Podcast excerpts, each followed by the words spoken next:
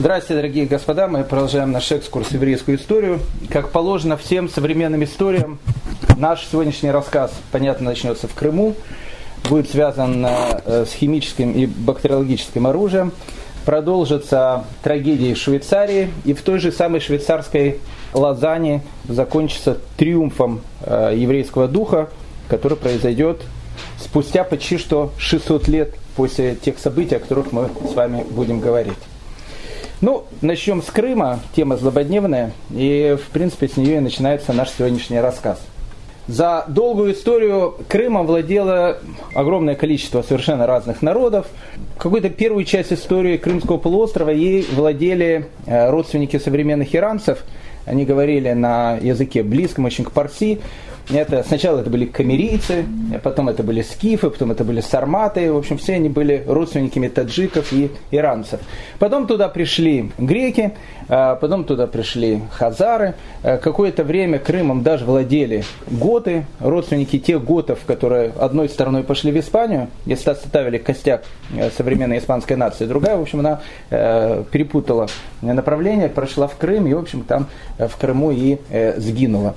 А, какое-то время Крым был римской колонией, потом был византийской колонией. К XIII веку Крым становится итальянской вотчиной. Э, там было несколько городов, которыми владели итальянские города-государства. К примеру, Судак – это был чисто венецианский город, ей владела Венецианская республика.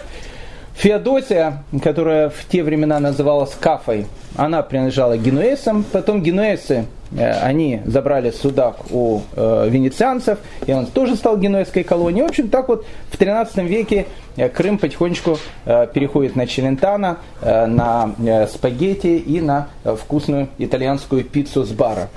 Но все было бы хорошо, если в 13 веке э, в Крым не начали потихонечку приходить татаро-монголы, они начали у итальянцев э, этот самый Крым потихонечку э, откусывать. И вот э, э, у них был какой-то период времени более мирно, какой-то период времени более... Э, они враждовали друг с другом.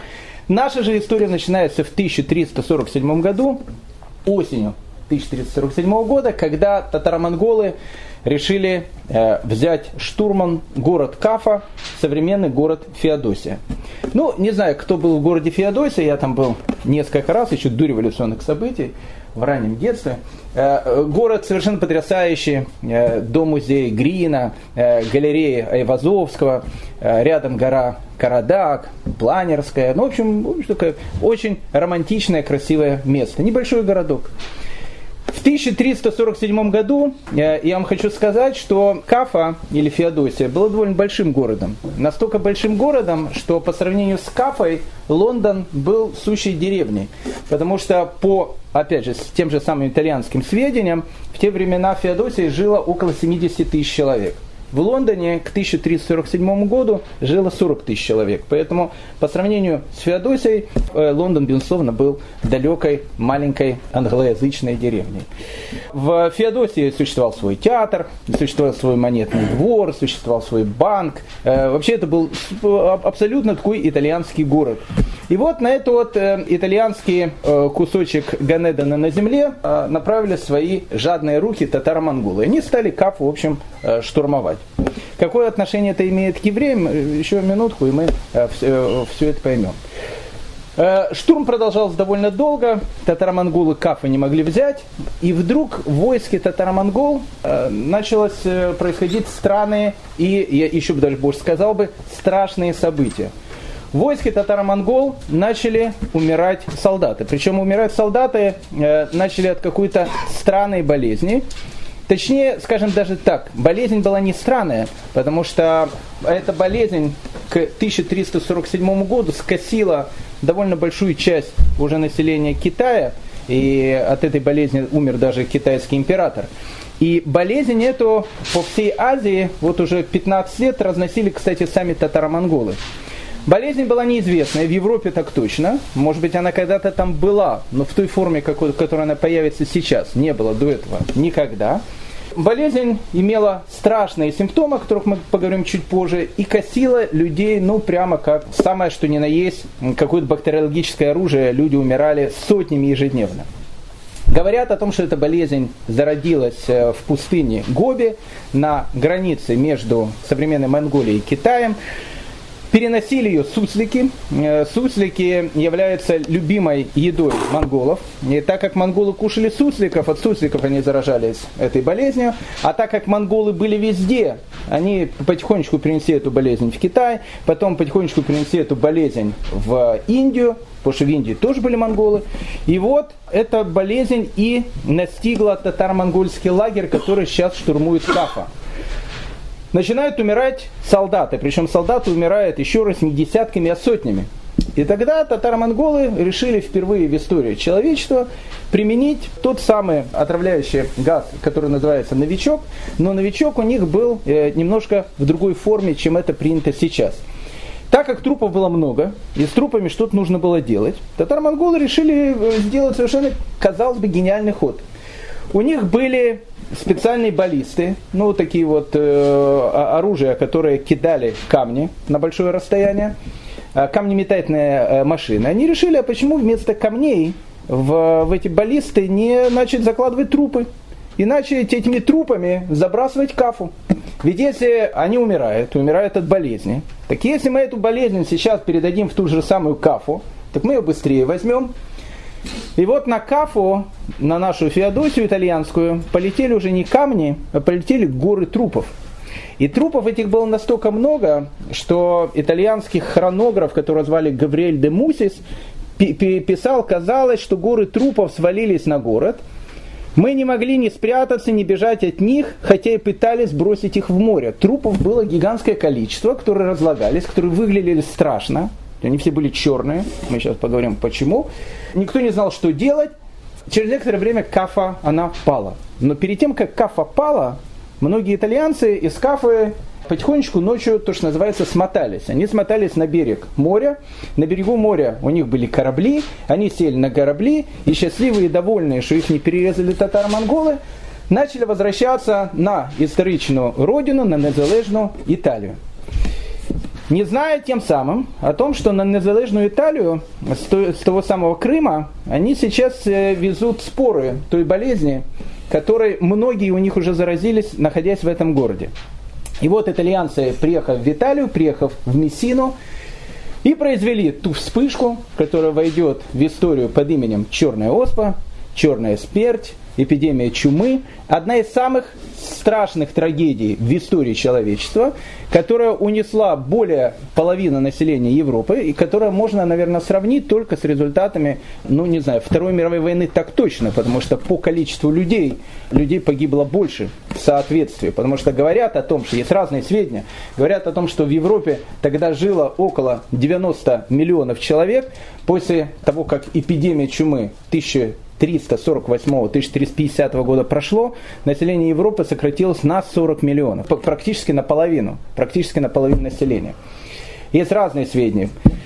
Эпидемия чумы, которая прошла по Европе, превратила Европу в пустыню. Многие города они стали пустынными. Количество трупов, умирающих от этой эпидемии было столь страшным, и люди не, не понимали, как с этой эпидемией бороться, что э, после того, как она пройдет, европейская цивилизация уже никогда не будет той, которая она была до этой страшной эпидемии. Эпидемия представляла собой, ну, довольно выглядела очень э, пугающе и представляла такие страшные формы. Э, болезнь протекала по-разному, от одного дня. Иногда человек мог э, плохо себя почувствовать утром, страшной смертью мог умереть уже к вечеру. Иногда э, агония продолжалась до пяти дней, и человек мог заболеть и, в общем, как говорится, через пять дней страшно умереть. Симптомы болезни были, в принципе, у всех одинаковыми. Зараженные люди, сначала у них была страшная боль во всем теле, потом в паху или под мышкой начинали появляться некоторые опухоли, большие опухоли, которых называли бубонами отсюда, и будет название бубонная чума или бубонная оспа. Потом развивалась лихорадка и смерть. Самым отвратительным этапом болезни было отмирание клеток кожи и, как следствие, почернение больного. И еще будучи живым, инфицированные черной оспой вынуждены вдыхать смрад от их собственных разлагающихся тел. То есть, то есть человек, умирая, еще при жизни начинал разлагаться. Превращаясь в такое черное, страшное какое-то месиво, которое, которое еще, еще пару часов назад было обычным человеком. Самое странное в этой всей эпидемии, с которой, в принципе, европейцы столкнулись впервые, и никто не знал, что с ней сделать, оно было, опять же, в странности ее распространения.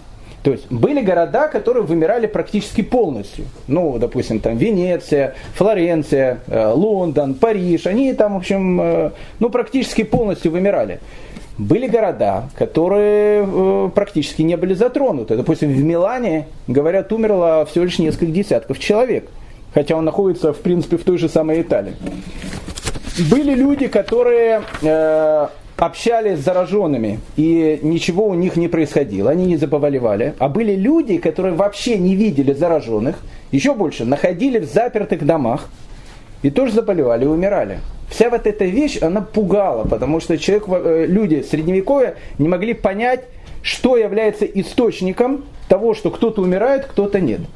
И тогда появилась некая такая теория, э, теория лучников, э, которая была очень-очень популярна э, в те времена. Теория лучников звучала следующим образом. Вот представьте себе, есть два, две армии, каждая э, из которых встречается одна напротив другой. В одной находятся лучники, во второй находятся лучники. И армия начинает обстреливать друг друга. Есть те, в кого стрелы попадают, есть те, в кого стрелы не попадают. Получается, по этой теории лучников, то есть как бы чума действует избирательно. То есть нет никаких правил, как она действует. Она может попасть, может не попасть.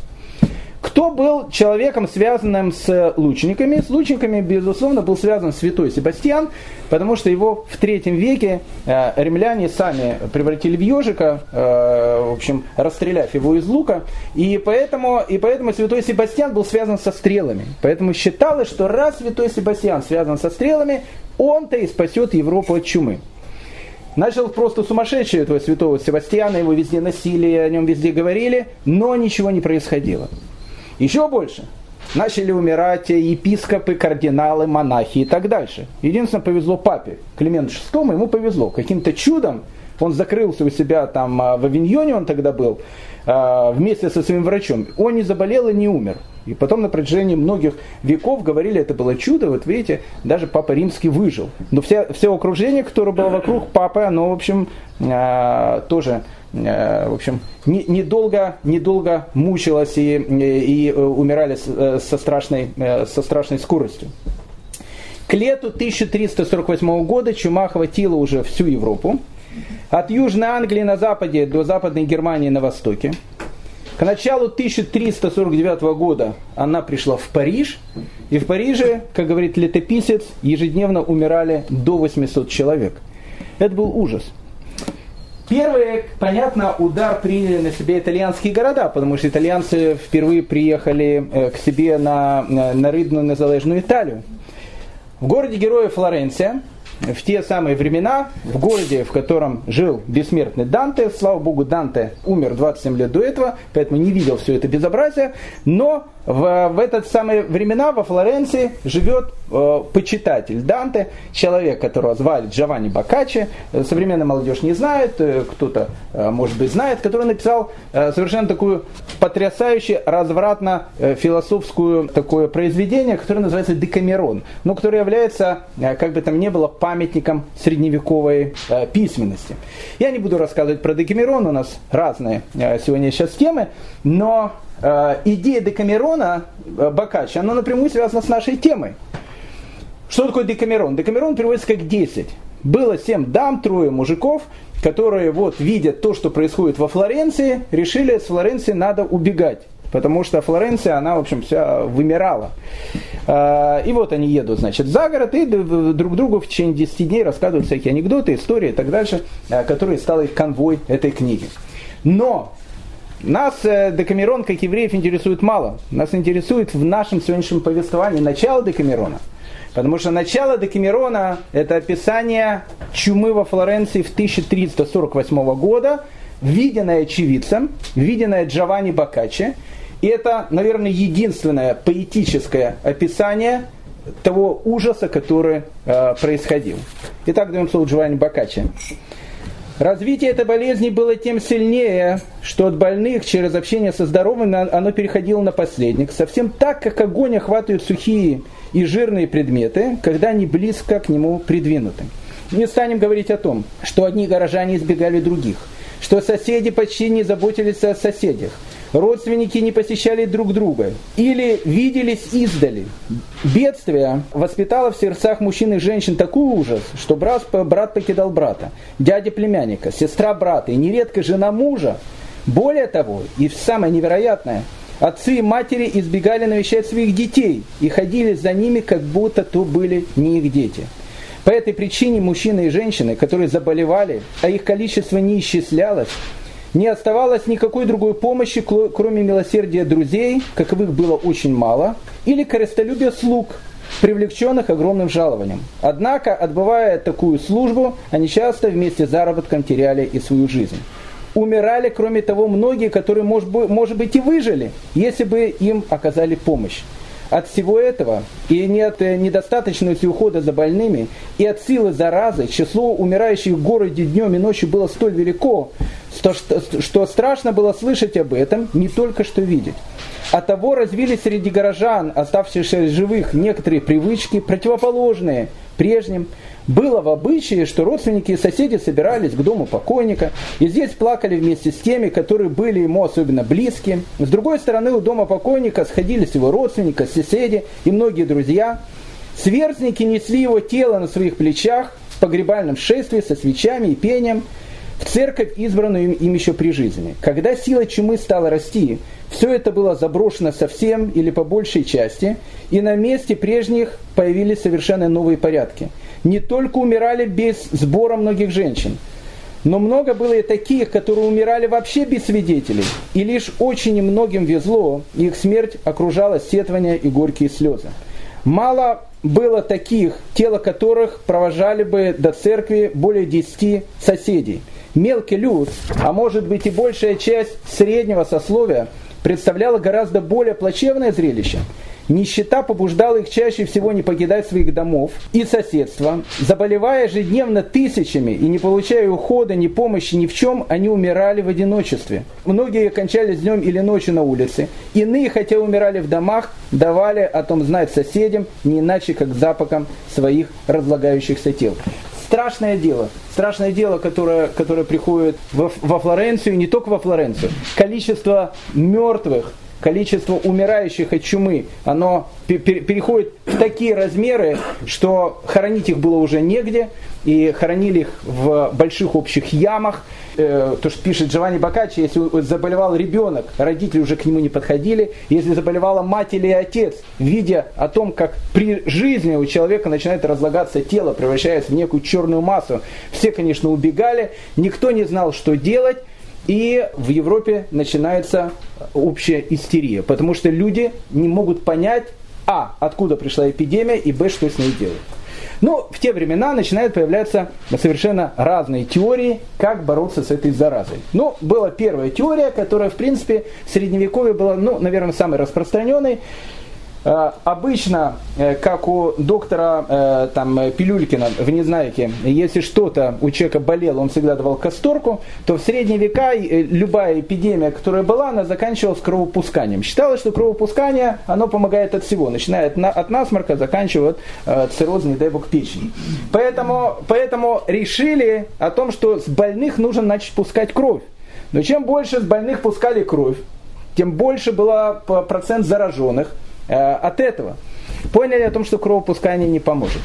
Тогда начали идти другие идеи. Умные англичане к 1348 году решили полностью огородить Лондон от всего мира. Они вокруг Лондона построили стражу, они закрыли городские стены, сказали, что никто в Лондон не войдет, никто из Лондона не выйдет, и Лондон тогда благодаря этому останется жив. Но, несмотря на это, Лондон начал вымирать. И причем умерло больше половины населения города. Люди не знали о том, что на самом деле теперь чему приносили не только люди. В первую очередь чему сейчас приносили крысы.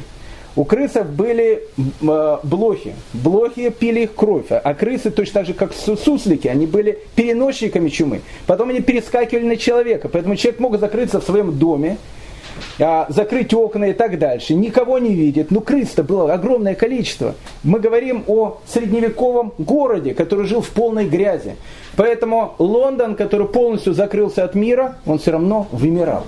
Во Флоренции появилась другая идея. Они сказали, так как во Флоренцию приезжало огромное количество разных кораблей, они сказали, что ни один корабль не войдет в город – прежде чем он 40 дней не будет стоять на некой таком, э, в каком-то таком месте, для того, чтобы посмотреть, никто ли не умирает на этом корабле. Вот это вот 40-дневное а, ожидание корабля называлось кваранта джорни. Отсюда, от слова кваранта джорни произошло русское слово карантин. 40-дневный карантин. Впервые его придумали там.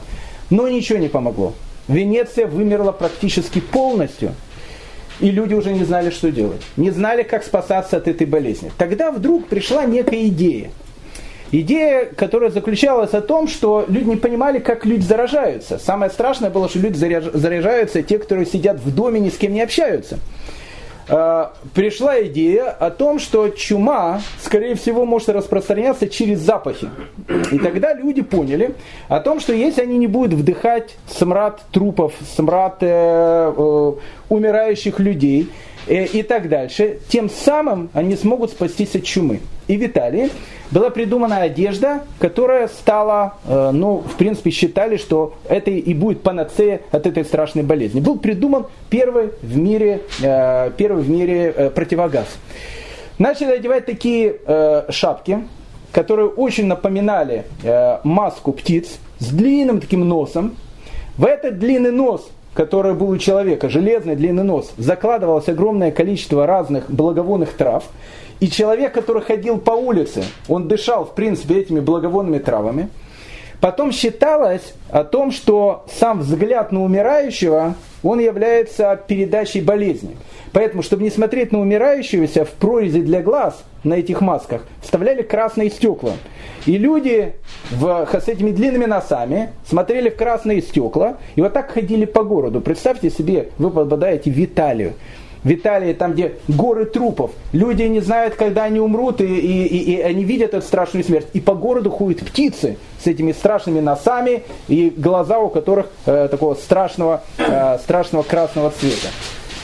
Количество жертв был настолько гигантским, то есть его уже хоронить было негде, э, что Папа Римский, о котором мы э, говорили, э, приказывает совершенно гениальную вещь. Он говорит, хоронить больше негде, поэтому трупы сбрасывайте в воду. И в городах трупы начали сбрасывать в воду. И тогда все города, в которых хотя бы еще вода оставалась относительно чистой, она превратилась в вот эти огромные, огромные э, огромные эти кучи трупов, которые плавали, плавали по реке. Европа начала сходить с ума. То есть сумасшествие, оно, оно приходит уже ко всем. И понятно, благодаря этому сумасшествию, а, а, а Европа, средневековая Европа до этого, ее уровень фанатизма, он тоже был зашкаливающий. Понятно, что благодаря всем этим вещам и появляется движение, которое называлось движение флагелантов, который, в принципе, и будет приближать нас к нашей э, сегодняшней теме. Кто такое были флагеланты? Флагеланты еще до эпидемии чумы это были просто местные фанатики. Там, монахи и так дальше, ну, их было много в Европе, особенно во Франции и в Германии. Но когда еще людям вот эта вот страшная эпидемия чумы, вот этот ужас, который царил вокруг, абсолютно ударил по голове, флагеланты, они выходят в первую очередь. Что говорили флагеланты? Флагеланты происходят от слова флагелум, что на латыни обозначает хлыст. Очень походили где-то на современных шиитов в, в, в, в каком-то одном из своих проявлений. Э, флагеланты сказали так, о том, что так как мы не понимаем, как распространяется чума, то мы можем предположить только одну вещь. Это наказание Всевышнего за наши грехи. Они где-то были, конечно, правы. Э, за наши грехи вот мы плохо жили, и теперь надо нам раскаяться, и тогда эпидемия чумы уйдет.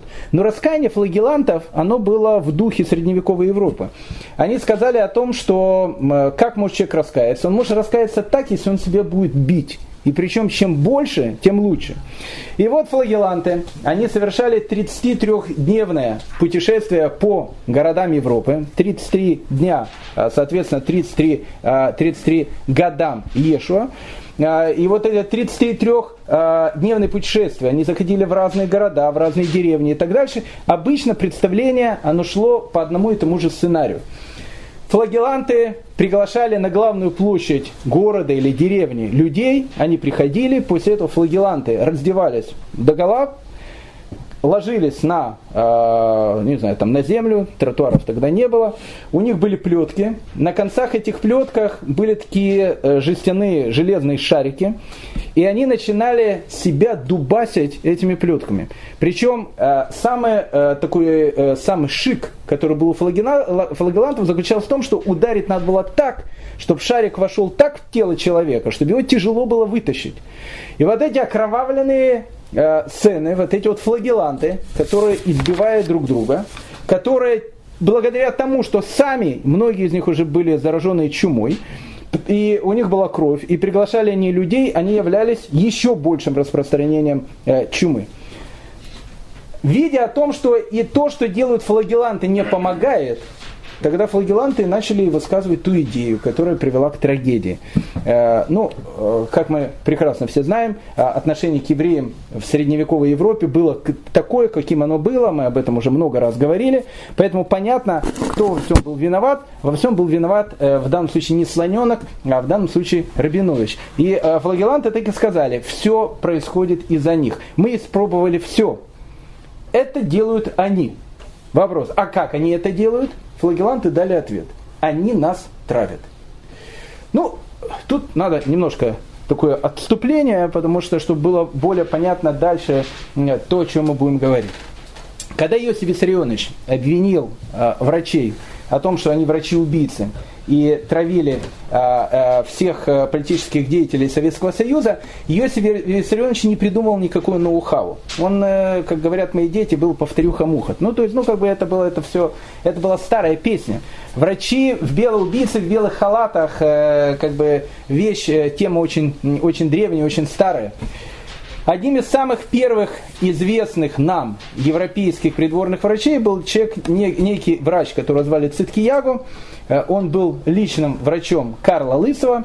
И вот когда в 877 году Карл Лысый умирает, э, тогда вот, в принципе, духовенство и сказало, почему умер наш Карл, Карл умер, потому что Циткиягу его отравил. Ну, как бы, и после этого, после этого пошла общая такая вот тема, так как евреи ненавидят христиан, а почему ненавидят христиан? Потому что они от дьявола. А раз они от дьявола, значит они должны всех христиан поубивать. А как они убивают? Они убивают через своих врачей. Потому что врачи, евреи, в средневековой Европе были единственными врачами. Все остальное это было, я даже не знаю, что это. Поэтому, так как врачей евреев было много, а пациенты иногда умирали, э, вопрос, из-за чего они умирают, евреи нас травят. Идея эта была настолько маниакальная, что некий человек, который звали Бернандин из Сиены в 12 веке еще, он признался в своем труде о том, что э, мне лично один Хаймович э, по секрету сказал, что на его руках э, около трех тысяч убитых христиан. То есть, ну как бы каждый врач э, обычно по 2-3 тысячи должен, значит, убрать, э, убрать с собой. Поэтому страх перед еврейским врачом, нагнетаемые монахами, нагнетаемые католической церковью и так дальше, фанатичный в те времена, э, он был, он был настолько кошмарный, что э, в 1610 году, 1610 год, это через один год после изобретения Галилеем телескопа. Вот уже Галилей один год в телескоп наблюдает кратеры Луны. Так вот, через год после этого, в 1610 году, профессура Венского университета, который в те времена был очень хороший, медицинского факультета, собралась на такое общее собрание, такое был у них съезд врачей, в результате которого они точно доказали. По правилам, которые существуют в иудаизме, у каждого еврея есть четкая процентная норма. Из 10 христиан, которых он лечит, одного надо отравить. Поэтому говорили венские врачи, будьте осторожны, когда приходите к еврейскому врачу, чтобы, не дай бог, вы не оказались в этой, этим десятым. Потому что никто не знает, э, как они, гады, ведут свой э, этот страшный э, э, счет. Еще одна вещь, которая, которая нагнетала всеобщее вот это вот настроение о том, что евреи травят. Она заключалась в том, что действительно в начале Средневековья многие еврейские купцы продавали травы. Откуда они брали травы? Травы они брали с Арабского Востока. На Арабском Востоке действительно была медицина. В Европе не было медицины. В Европе, в Европе был кошмар. На Арабском Востоке, еще тогда, когда Арабский Восток не был фанатичным, действительно были врачи. Мы говорили об этих врачах уже неоднократно. Так вот, на Арабском Востоке считали, что многие травы, если они находятся в каком-то правильном соотношении, ну, в принципе, то, что сейчас делают современные лекарства, оно может быть каким-то лекарством, которое может спасать жизнь человека. Так как евреи жили и в христианских странах, и в арабских, многие еврейские купцы, посещая арабские страны, покупали самые эти лекарства, покупали эти травы. И они пытались продавать в Европе. Э, я не знаю, насколько они лечили, во всяком случае, они не убивали так точно, могли как-то помочь. Поэтому в начале Средневековья еврей всегда ассоциировался с травкой. Евреи продавали травку. А в средние века, в средние века, э, в принципе, еще очень, э, очень не было, не было еще разницы между понятием лекарства и понятием яд. То есть лекарство и яд, на самом деле, для обычного человека это было одно и то же. Если человек принимает пилюлю, и после этой пилюли он выздоровел, значит, это было лекарство. Если человек принимает пилюлю, и после этой пилюли он не выздоровел, значит, это был яд. Поэтому евреи, которые торгуют вот этими травами, и плюс еще общее э, психологическое нагнетание о том, что у них хвосты, у них рога, они от дьявола, они гости там э, крадут и режут, они кровь христианских младенцев пьют, и еще плюс к этому они нас травят. А где, а где видно травят? Выйди на улицу, посмотри, и э, тебе все станет ясно. Дошло до того, что в 1550 году у э, э, польского короля Сигизмунда Августа был подписан договор, тогда еще Россия, она дружила с Польшей, был подписан договор э, о свободной торговле. То есть было написано так, Сигизмунд Август говорит, ваши русские купцы могут совершенно спокойно торговать у нас, наши польские купцы совершенно спокойно могут торговать у вас. И тут э, многие польские купцы, которые приезжают сюда, они были евреями. Когда э, Иван Грозный, Иван Васильевич, э, он еще профессию это не, не менял, увидел этих евреев, он евреев начал высылать э, огромным количеством. И вообще сказал, что если один еврей сюда придет, живым он отсюда не уйдет. Сигизмунд Август очень обиделся и посылает, э, посылает э, Ивану Грозному письмо о том, что у нас же подписан договор о свободной торговле. Насчет чего Иван Грозный отвечает ему, не годится допускать на руль жидов с их деньгами и товарами. Да не свершилось бы через них много зла, ибо завезут в наши владения ядовитые травы, и будут травить нас, и будут отвращать народ русский от веры христианской. То есть и Иван Грозный, находясь в России, он тоже боится евреев, в первую очередь из-за того, главное, чтобы не отравили. Мартин Лютер чуть раньше этого пишет вообще совершенно гениальную вещь. Это совершенно гениально. Он, он пишет так. И если бы они, ну то есть евреи, могли всех нас поубивать, они бы сделали это с превеликой радостью. Да, они уже и так это делают. Особенно те, кто прикидывается врачами.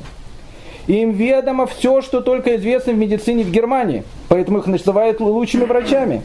Они могут дать вам такой яд, от которого человек погибнет через час, через 10, даже через 20 лет.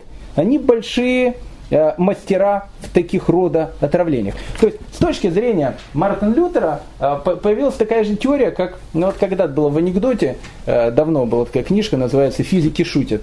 Так там было написано о том, что самым страшным ядом, который есть в, в, в мире, это огурец. И они начинают приводить вещи. Потому что 99,9% людей умирающих, они хоть раз в жизни ели огурец. Люди, сидящие в тюрьмах, они как минимум до этого когда-то ели огурец. И все идет из-за того, что э, огурец является самым опасным, э, самым опасным э, продуктом. Мартин Лютер сказал так, что если человек умирает, почему он умирает? Потому что его отравили. Когда его отравили? Ему же там 80 лет было.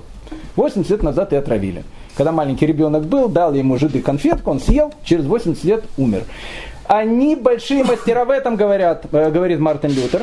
Поэтому э, э, сумасшествие доходит до того, что в средневековой Европе, так как евреи травят, э, боятся у евреев покупать, э, покупать продукты питания. Особенно боятся покупать мясо.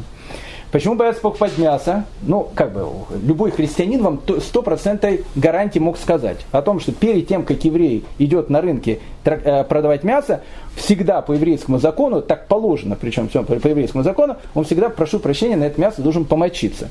После только этого он идет его продавать христианам. Но так как этого не помогает, перед тем, как он его идет торговать на рынке, гад, он еще насылает на него всеобщее проклятие. Поэтому, когда, когда обычный, нормальный христианин кушает где-то, а, не знаю, в Париже, ну, в Париже же евреев не было, в Германии, кушает там а, шашлыки из еврейского мяса, понимаете, откуда идет это мясо и какие проклятия на нем есть. И поэтому, если через какое-то время человек умирает, из-за чего умер? Из-за того, что он когда-то съел еврейское мясо.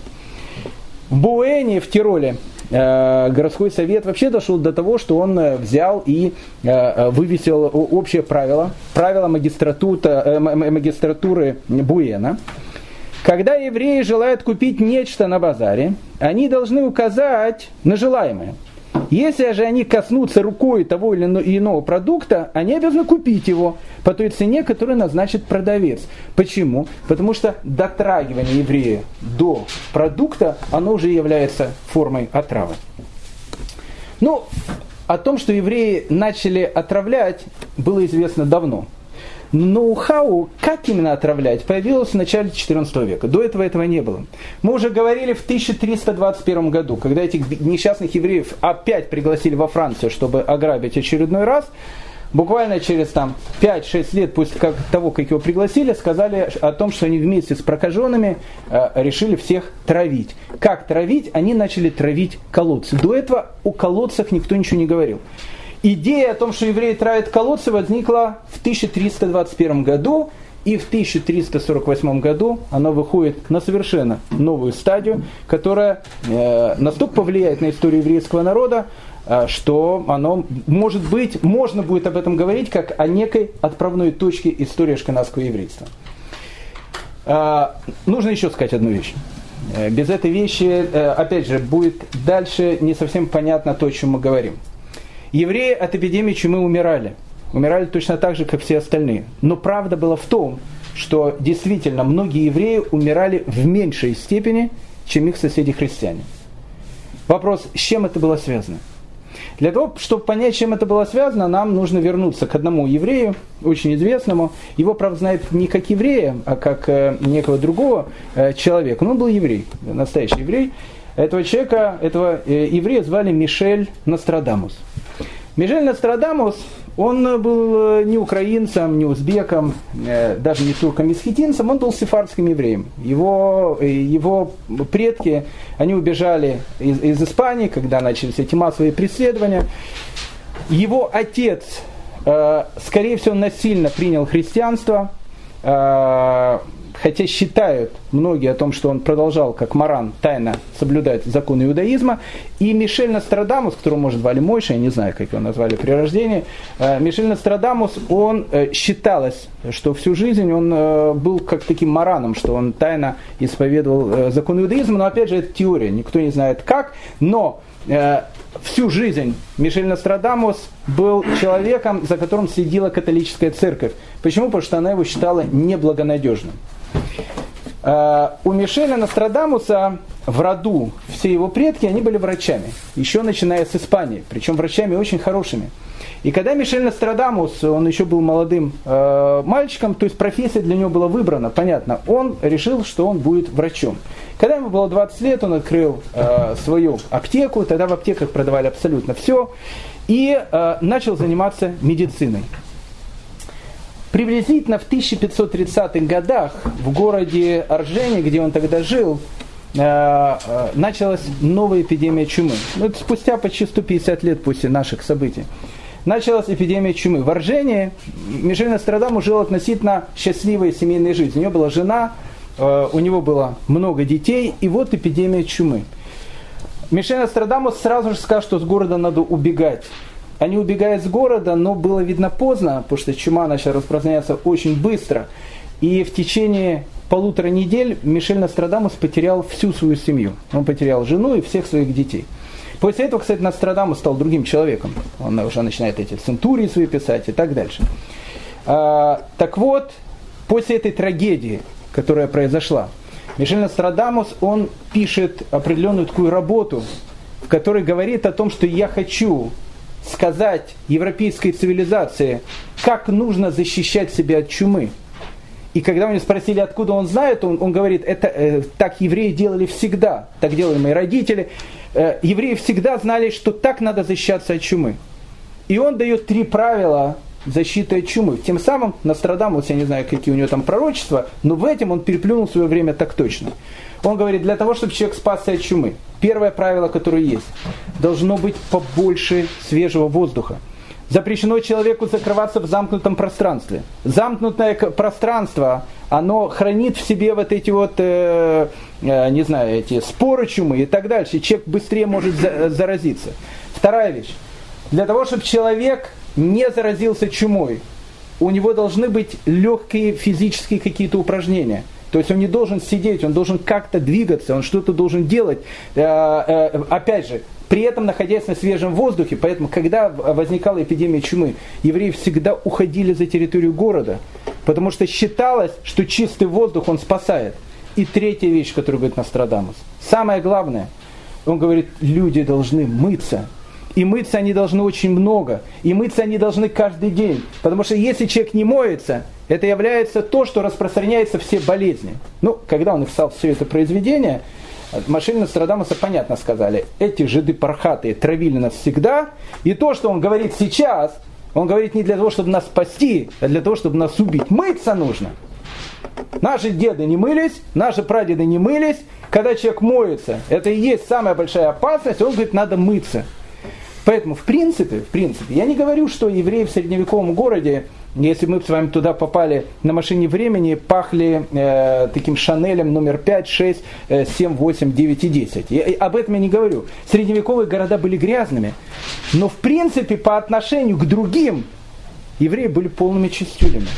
Если обычное население не мылось никогда, или практически никогда, ну, каждый еврей, он как минимум представляет, просыпается еврей утром, что он делает? Он как минимум делает на тело тедаем, он как минимум моет руки.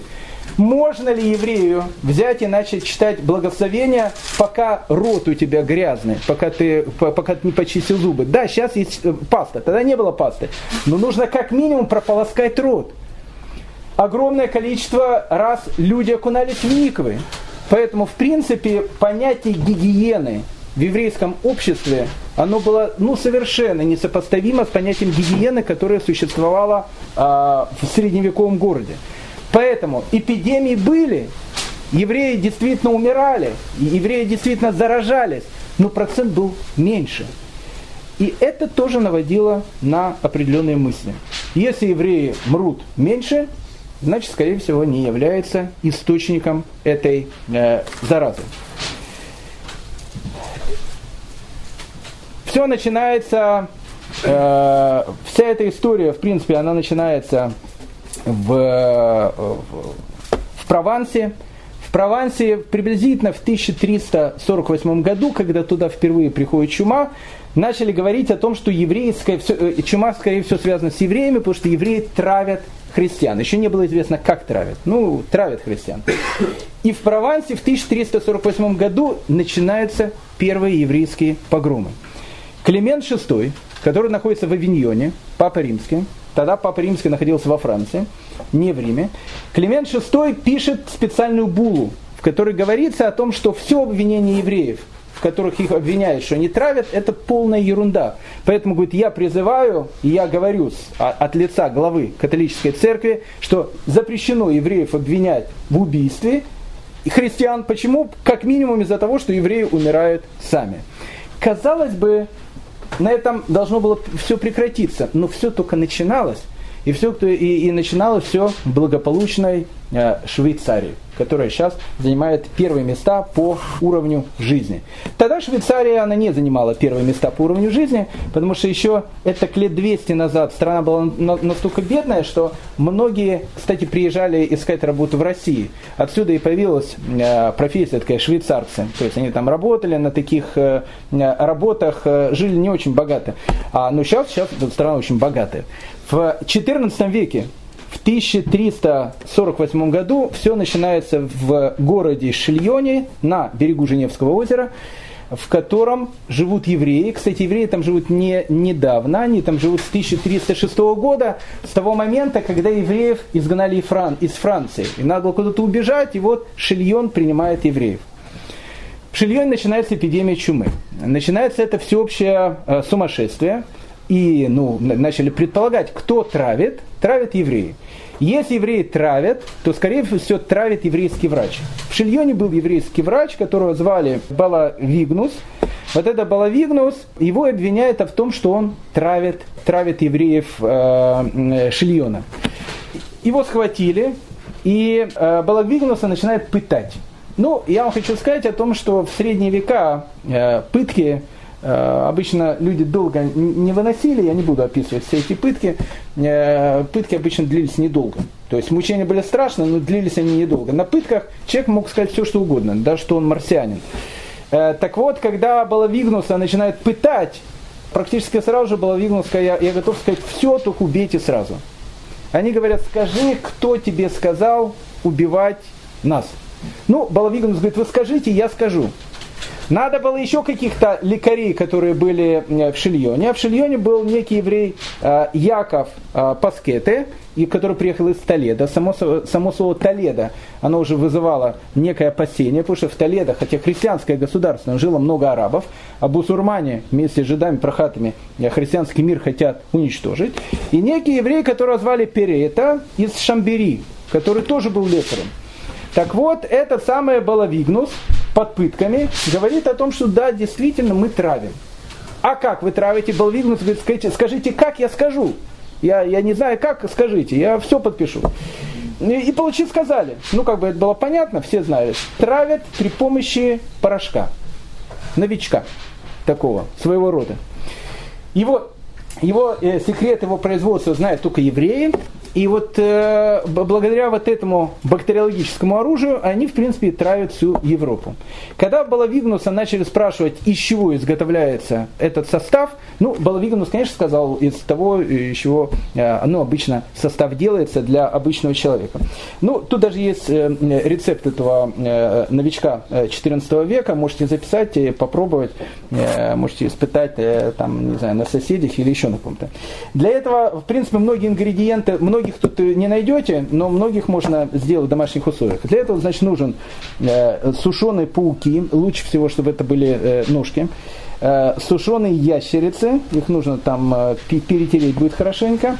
Дальше уже те, э, тяжелее, нужно будет э, мясо христианина. Но мясо христианина, оно как бы плохо, потому что лучше для того, чтобы сработал сразу, должно быть сердце христианина, причем вырезанное относительно недавно. Ну и э, это все не будет работать, если не украсть из местной церкви освященную гостью, э, вся эта вещь она перемешивается с гостей, получается некий такой белый порошок. Этот белый порошок кидается в колодец, из колодца пьют люди, люди умирают. Слухи об отравлении разнеслись с э, скоростью молнии по всей Швейцарии и начали пылать костры. Члены городского совета Берна, культурный город – они собрались на совещании и сказали о том, что надо спасать Европу. Э, тогда, э, сейчас Швейцария, она не часть Евросоюза, тогда Швейцария тоже была не частью э, цивилизованного э, Евросоюза, но, в общем, она как бы держалась особняком всегда. Но Городской совет Берна понимает о том, что евреев надо спасать, э, христиан надо спасать, и отправляет письма с предостережениями о том, что мы нашли причину возникновения чумы в города Базель, Фрайербург и Страсбург. Будьте внимательны, смерть в вашем городе происходит из-за евреев. Как из-за евреев? Они травят колодцы. Как травят колодцы? Секрет э, вот этого э, способа отравления колодцев был написан в Сюрихе, сожгли несколько человек, остальных изгнали из города. Но это еще был швейцарский Цюрих. В других городах евреев, евреев сжигали или колесовали. В принципе, 14 век дает совершенно новый вид казни. А, если до этого евреев просто убивали, то в 14 веке появилось ноу-хау. Теперь евреев не убивают просто так, теперь их заживо сжигают. Костры еще будут очень полыхать. Это костры инквизиции в следующем веке, но все зарождается в 14 веке. Сжигают. В Констанции Всех евреев обвинили о том, что они отравили часть города. Э, большую часть евреев сожгли и колесовали. Один еврей вместе со своей семьей, э, ну как бы, я не скажу, что побоялся, не побоялся, но как можно обсуждать этих людей? В общем, он сказал, что он готов, да, можно было спастись. Как спастись, если, если еврей говорил о том, что он принимает христианство? Как только еврей говорил о том, что он принимает христианство, принципе, еврей этим самым спасал жизнь. Поэтому, в принципе, перед тем, как евреев сжигали, у каждого спрашивали, готов ли ты принять христианство. Кто принимал, тот оставался в живых. Но таких не было. Мы таких знаем единицы. В Констанции один еврей, он как бы не выдержал, и, видно, под страхом этой страшной смерти он принял христианство. Его крестили, его, его семью. На следующий день, э, не выдержав этого, этого ужаса, который был, он заперся в своем доме, забаррикадировался там и, и поджег свой дом. Когда местные товарищи Констанции пытались выломать дверь, чтобы войти в этот горящий дом, еврей кричал из э, горячего дома, смотрите, соседи, я умираю евреем. И сгорел вместе со всей своей семьей. Видя вот это вот страшные э, э, ужасы, которые начинаются в Европе, Климент VI опять издает булу. Э, по этой буле э, было сказано о том, что в принципе евреи умирают точно так же, как все остальные. Допустим, э, э большая часть еврейского населения Вены, оно умирает. Кстати, в Вене евреи умирали даже больше, чем христиане. Он говорит, посмотрите, что происходит. Евреи тоже умирают. Как же они травят? Они что, самих себя травят, что ли? Но Климента VI уже мало кто слушал. Самое страшное, э, Швейцария это еще полбеды. Самое страшное, когда чума, она начала распространяться по Германии.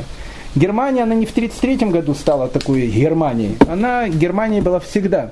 Поэтому все вот эти вот ужасы э, на германских землях, они приобретают совершенно гротескно ужасные какие-то черты. Германия. В Германии, э, ну, скажем так, э, в Германии в, в те самые времена, да, еще одна важная вещь, э, перед тем, как мы поговорим о Германии. За год до эпидемии чумы в Германии избирают нового императора. Нового императора Священной Римской империи, которую звали Карл IV. Ну, единственное, э, как можно знать, многие знают Карла IV, э, те люди, которые посещали хоть однажды Прагу, потому что жемчужина Праги – это Карлов мост, а Карлов мост – это, в общем, э, то, что построил Карл IV, в честь которого мост так и назван – Карлов мост. Карл IV становится императором Священной Римской империи. А в Священной Римской империи еще при его э, э, предшественнике, который звали Людвиг Баварский, существовала э, совершенно такая потрясающая форма, э, как можно, в общем, использовать евреев по их, то, что называется, прямому назначению. Э, германский император говорил так, что все евреи, которые живут на германских территориях, они являются моей собственностью. Так, а евреи жили в разных городах. Поэтому, в принципе, раз евреи живут в разных городах, и они собственность императора, то если с еврея упадет хотя бы волосок, в принципе, штраф будет платить императору. Не за то, что евреи убили, из-за того, что, из-за того, что ну, как бы, э, технику уничтожили. Потому что каждый еврей приносит деньги. Если еврей убил, значит меньше денег принести в казну, значит будешь платить. Иногда германские императоры э, сами брали у многих городов какие-то деньги взаймы, и возвращали обычно не деньгами, а евреями. То есть, ну как евреями? Он говорит, я, я вам должен там, э, не знаю, там 100 тысяч долларов. Да, вы, Ваше Величество, наверное, должны. Я вам возвращаю евреями. О, отлично, все хотели евреям возвращать. Я вам даю евреев на 5 лет. То есть вы их можете 5 лет грабить, вернетесь, а может, с лихвой, а потом дадите мне их. А магистраты очень любили эти вещи, потому что можно было взять евреев, и дальше с евреями можно делать было все, что угодно. Но германский император всегда говорил так, смотрите, я вам даю евреев там, на определенное время, но если с евреями что-то произойдет, ну как же, я вам технику даю, если вы эту технику грохнете, вы взяли на прокат машину, взяли машину, грохнули, ну, будете платить деньги, да, она частично застрахована, но в принципе как бы это моя собственность. И очень часто, э, допустим, у Людвига Баварского были такие вещи, он любил эти вещи – очень часто Людвиг Баварский, он даже ждал, когда же евреев начнут громить в каком-то городе. Потому что, в принципе, а, допустим, он отдает евреев а, в какой-то город. С этих евреев уже ничего не возьмешь, потому что город уже берет. А потом бах, и в этом городе евреев убили. Что делает Людвиг Баварский? Он говорит, ох, то мое имущество повредили, теперь город мне должен в три раза больше бабок. И города, на самом деле, с одной стороны, понимали, что евреев брать надо, потому что можно иметь хорошие деньги. С другой стороны, понимали, что не дай бог с евреями что-то произойдет, потому что э, германский император возьмет в 20 раз больше денег. Карл IV, который становится германским императором, как только начались вот эти всякие безобразия, которые начали происходить, он, э, в принципе, пишет некие тоже такие письма, в которых пишет, господа, я сразу всех предупреждаю, я к евреям, у меня отношение тоже, вы понимаете, не такое сказочное, но за каждого пархатова платить будете мне. И поэтому магистраты, по большей части, они тоже не очень заинтересованы, чтобы евреев э, громили, потому что придется платить за все эти вещи императору. Поэтому, допустим, еврейская община Кёльна, она э, сразу пишет о том, что в Кёльне мы евреев не тронем, все, что говорят о евреев сейчас, это полная глупость, потому что чума, она связана не с евреями, это Божье наказание. Э, ну, конечно, может, и евреи тоже виноваты, как дети дьявола, но, но не они ее рас, э, распространяют. Весь ужас он начинается в Страсбурге. Страсбург, который сейчас является э, частью Франции, тогда это была часть большой вот, э, этой германской э, священной Римской империи, в Страсбурге начинают появляться новые настроения. То есть, скажем так, бургомистр Страсбурга, которого звали Конрад э, Винтертур, и два члена городского совета, ну, самые такие богатые, один судья, которого звали Штурм, и ремесленный старшина, которого звали Шварбер, они были категорически против того, чтобы евреев Страсбурга в чем-то обвинять.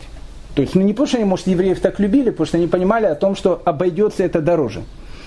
Но другая часть городского совета Страсбурга, она была как раз за то, чтобы обвинить евреев. Почему? В Страсбурге жили богатые евреи.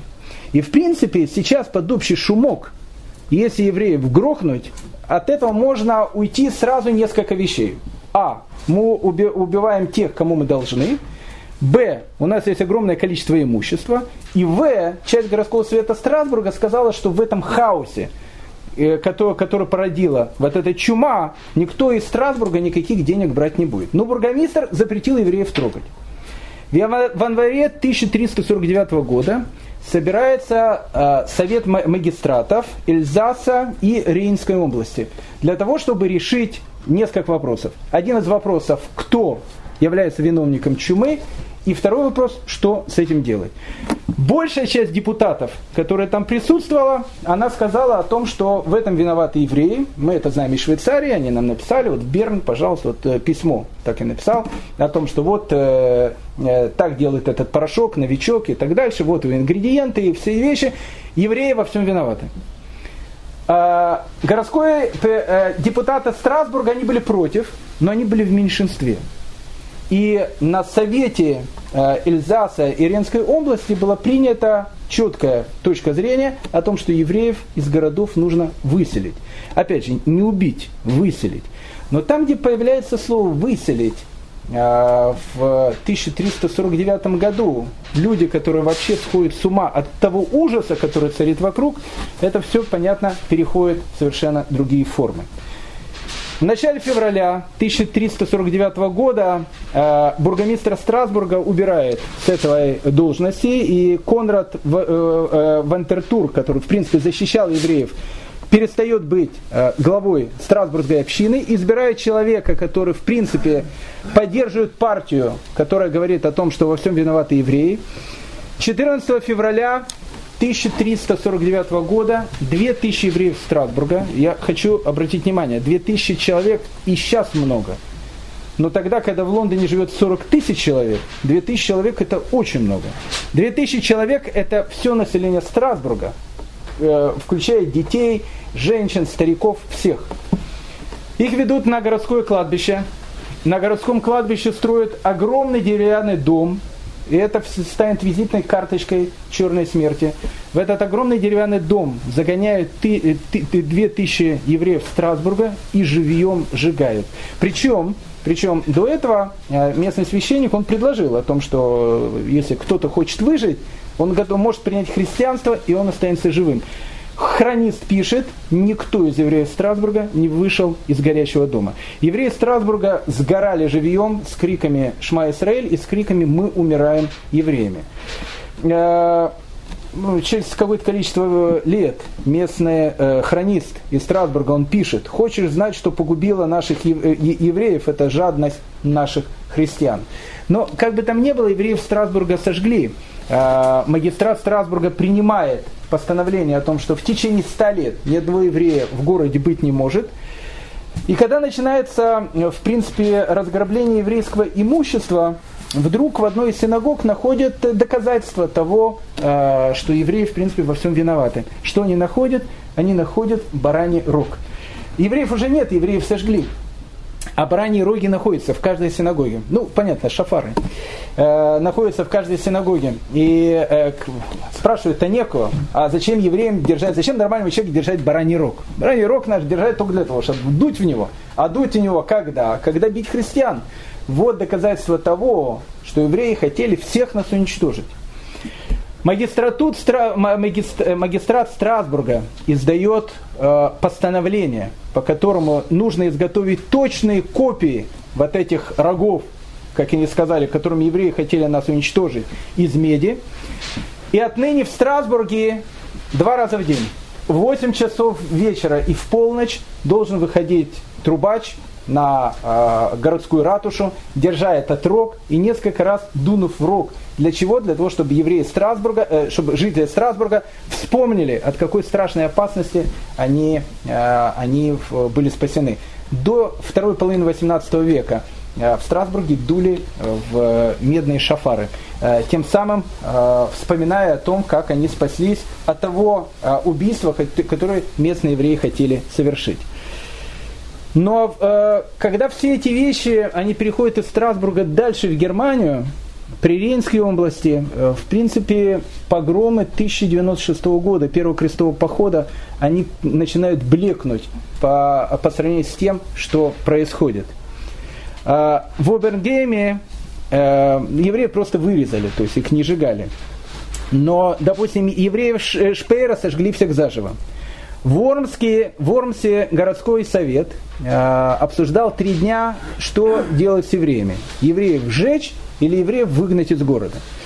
После этого было решено, что евреев сжечь на следующий день, но евреи Вормса не стали ждать, когда их будут сжигать.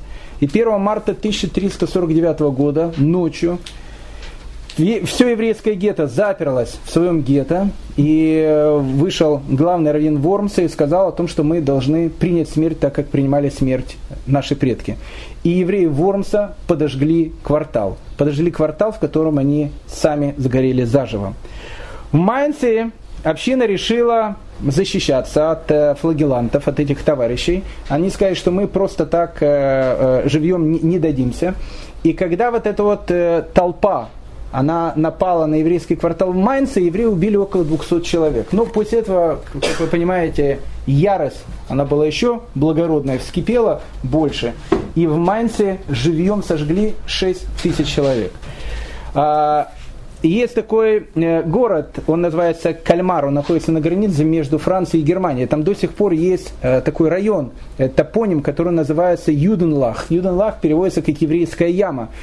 Э, это один из способов. Э, э, обычно евреев могли сжигать живьем, как вид бавна, поляки сожгли в годы войны в сараях, а можно было по-другому, оно было более, более как-то цивилизованно. Вырывали большую такую яму, в эту огромную яму ставили евреев, потом обкладывали этих евреев деревом и сжигали. Вот э, э, в Кальмаре Юденлах существует до сегодняшнего, до сегодняшнего дня.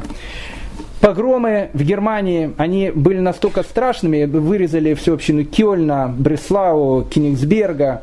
Э, ну, самое страшное, кстати, было в... Ну, как бы нельзя по этим поводу шутить. Самое страшное было в общине Франкфурта.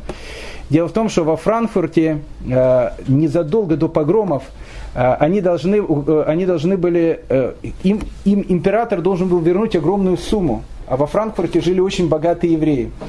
И э, Карл IV буквально за пару месяцев до этого отдает на пять лет всех евреев Франкфурта магистрату, магистрату Фран, Франкфурта. И Франкфурт понимает о том, что если с еврея сейчас упадет хотя бы один волосок, то денежки их будет плакать.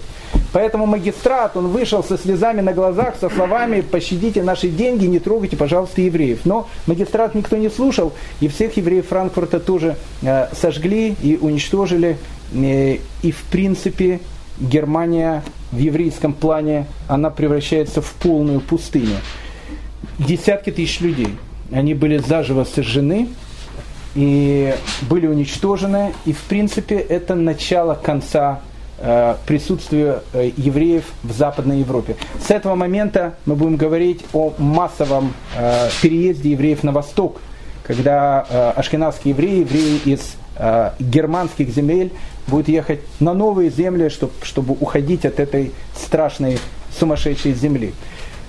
Были свои исключения из правил. Допустим, в Австрии Альбрехт II, он был герцогом австрийским, он не тронул своих евреев, еще, еще даже не то, что не тронул евреев, а защитил своих евреев, и в Австрии не было погромов. Единственное, что в Вене действительно была очень сильная эпидемия чумы, и евреи, они умирали не из-за того, что их сжигали, они умирали из-за э, этой вот страшной эпидемии. Это как бы предисловие э, к истории. Но сама история, продолжение этой истории – она, э, она уже заканчивается в 20 веке. В 20 веке. Э, об этом надо сказать два слова, потому что без этого история чумы, она будет э, выглядеть незаконченной. В 1860 году в городе Героя Одессы в семье учителя казенного еврейского училища, человека не очень уже такого соблюдающего в еврейской плане, у него фамилия была э, Арон Хавкин, э, родился десятый ребенок в семье. Семья была очень большая, его назвали Вольфом при рождении, Вольф Аронович Хавкин. Вольф Аронович Хавкин, о нем мало кто знает в России, хотя в Индии он признан национальным героем. В Англии и во Франции его считают спасителем человечества. Потому что Вольф Аронович Хавкин будет тем человеком, который победит чуму. Это будет человек, который придумает вакцинацию против чумы. И сделает так, что чума, она перестанет быть той страшной эпидемией, которая косила человечество на протяжении веков. Вольф Аронович Хавкин, э, он заканчивает хедер, потом, он был совершенно ассимилированный человек, и он идет э, в гимназию. В гимназии учился очень хорошо, он был человеком очень принципиальным таким. Э, правда, один раз учитель латыни его назвал грязным жиденком – он сказал, если я грязный жиденок, вы, вы тогда дурак. А за эти вещи э, выгоняли. Его выгоняют с гимназии. С гимназии тогда невозможно было поступить еврею. Его выгоняют с гимназии, он возвращается в Одессу, э, не знает, что делать. Потом в гимназии разобрались, учителя латыни э, э, уволили и вернули его обратно в, гер- гимназию. После окончания гимназии все мысли, которые есть у него, это Одесский университет. Почему Одесский университет? Потому что там преподает Мечников – Хавкин хотел заниматься только у него. Еще раз, он был совершенно ассимилированным человеком, совершенно ассимилированным евреем. Э, э, хотел заниматься исключительно, э, исключительно у него. Он занимается у Мечникова, но через некоторое время начинаются студенческие волнения, и Хавкин решил стать народовольцем. Так было принято в те времена. Когда он об этом сказал своему учителю, Мечников сказал совершенно потрясающие вещи. Он сказал, молодой человек, а чего вы хотите стать народовольцем? Я, говорит, хочу спасать человечество. Знаете, говорит молодой человек, революцией, которую вы будете делать, вы человечество только погубите. Если вы хотите спасти человечество, занимайтесь наукой. Вы спасете намного большее количество людей. Но э, были какие-то волнения, Хавкина, э, он подписал какое-то письмо, его выгоняет из университета. Потом, какие, но он был гениальным человеком. Потом э, его гениального студента, когда уже э, он перестал быть народовольцем, принимает заочно Петербургский университет, он его заканчивает, и все на него смотрят как на молодое русское светило, светило бактериологии того времени. Хавкину предложили такую вещь. Сказать, смотрите, молодой человек, вы можете сделать потрясающую карьеру. Потрясающую карьеру. Ну, только с одним условием. Как еврей, вы в Петербурге не сможете получить ни одну должность. Вы должны просто формально принять христианство. Формально. И все, что будет э, у вас, вы сможете делать все, что вы хотите. Хавкин, будучи ассимилированным человеком, он скажет, что, знаете, вот эта точка, через которую я не переступлю. И он отказывается. И сказать, тогда вы, извините, всю жизнь будете мыть пробирки в университете. Хавкин не хотел мыть пробирки, он приезжает в Лозанию, э, в Лозанский университет, а его учитель э, Мечеников тогда находится в Пастеровском институте в Париже. И он приглашает туда Хавкина. И Хавкин начинает делать открытие. В 1892 году в Индии разыгралась страшная эпидемия холеры, от которой умирали десятки, сотни тысяч людей, миллионы от эпидемии холеры в Индии. А Хавкин в Пастеровском институте придумывал новое изобретение. Он придумывал, что сделать вакцинацию, тогда это еще никто не делал, сделать вакцинацию против этой болезни. И он придумал эту вакцину. Для того, чтобы э, испытать ее, Хавкин, как человек науки, решил испытать эту вакцину на себе. Он заразился холерой, этой вакциной, потом, потом он общался с зараженными людьми холерой, и он не заболел. И тогда Хавкин понял о том, что он э, придумал действительно чудотворную какую-то вещь. Он обращается к английскому правительству. Индия тогда она была под англичанами и его посылают э, в Индию. Хавкин лично участвовал в вакцинации 40 тысяч человек. 40 тысяч человек. Он открывает институт в Бомбее, который начинает изготовлять эту вакцину, и Хавкин спасает сотни тысяч людей Индии. Впервые была придумана, э, впервые была придумана вакцина против холеры. Но в 1896 году, находясь в Индии, Хавкин узнает о том, что в Бомбее, который сейчас называется Мумбай, вспыхнула эпидемия чумы. Чума, она уже к концу 19 века она появлялась, но это было не средневековье. Она не появлялась с такой скоростью, как она была тогда. И тогда Хавкин решил сделать то, что делал еще никто.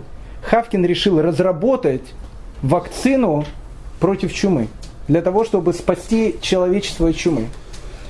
И Хавкин придумывает эту вакцину, опять же, заражает лично сам себя чумой, вот этой, этой вакциной чумы, видит о том, что он не умирает, и он спасает практически все население Бомбея.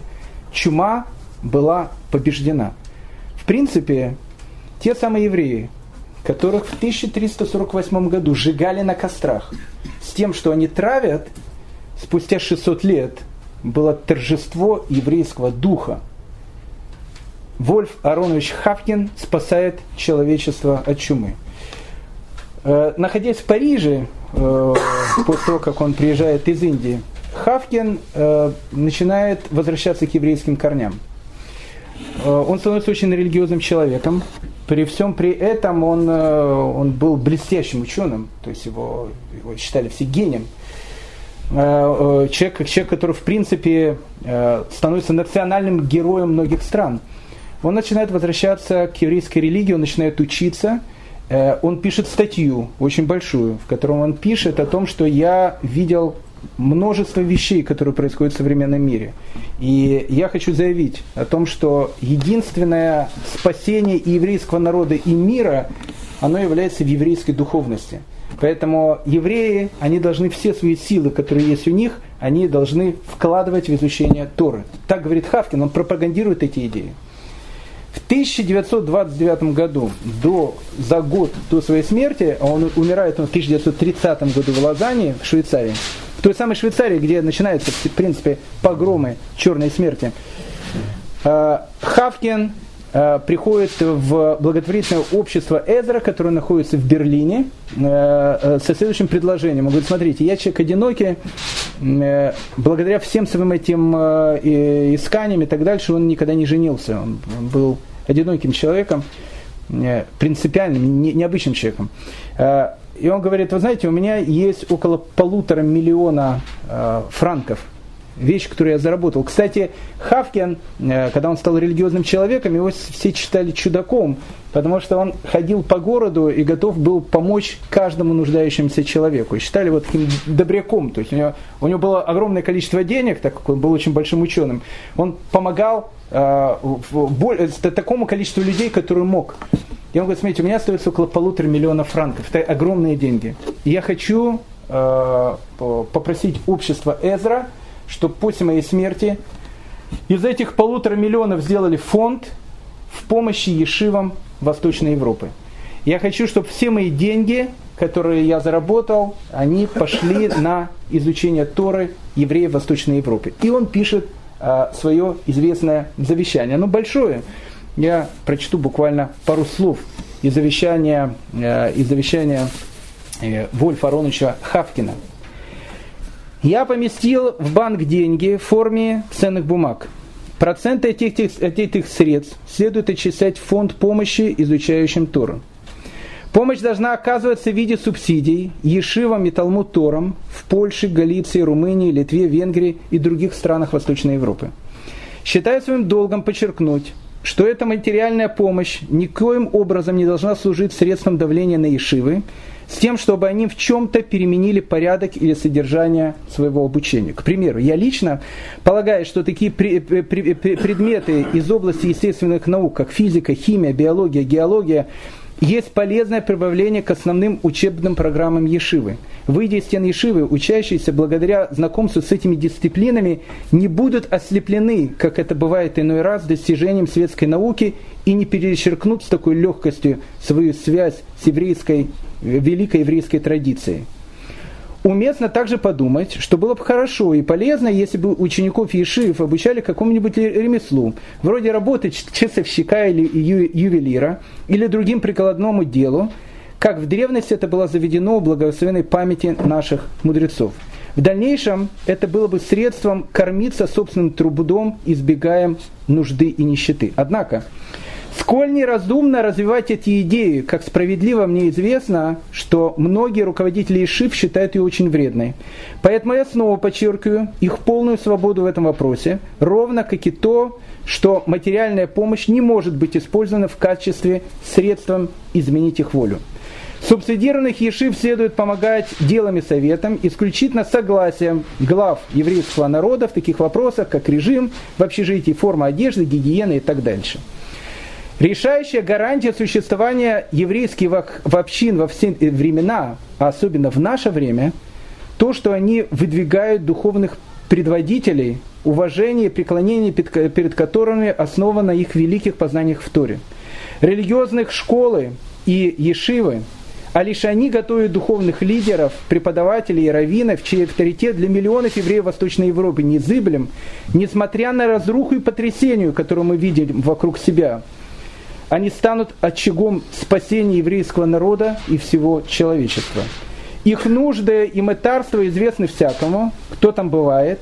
В подобных условиях им приходится продолжать свое дело, и поэтому я считаю своим долгом оставить данное завещание. Осталось лишь выразить пожелание, чтобы за мной последовали и другие состоятельные люди, дополнив, дополнив и улучшив положение мною, которое мною э, было начато. Еврей Хавкин, Вольф Аронович Хавкин, человек, который спасает человечество от чумы. Страшная чума 1348 года, после которой Европа уже никогда не станет той Европой, которая была до этого. И после которой ашкенадское еврейство уже тоже никогда не будет, каким оно было до этой страшной даты. Что будет происходить в дальнейшем, об этом поговорим на следующем уроке. Всем большое спасибо.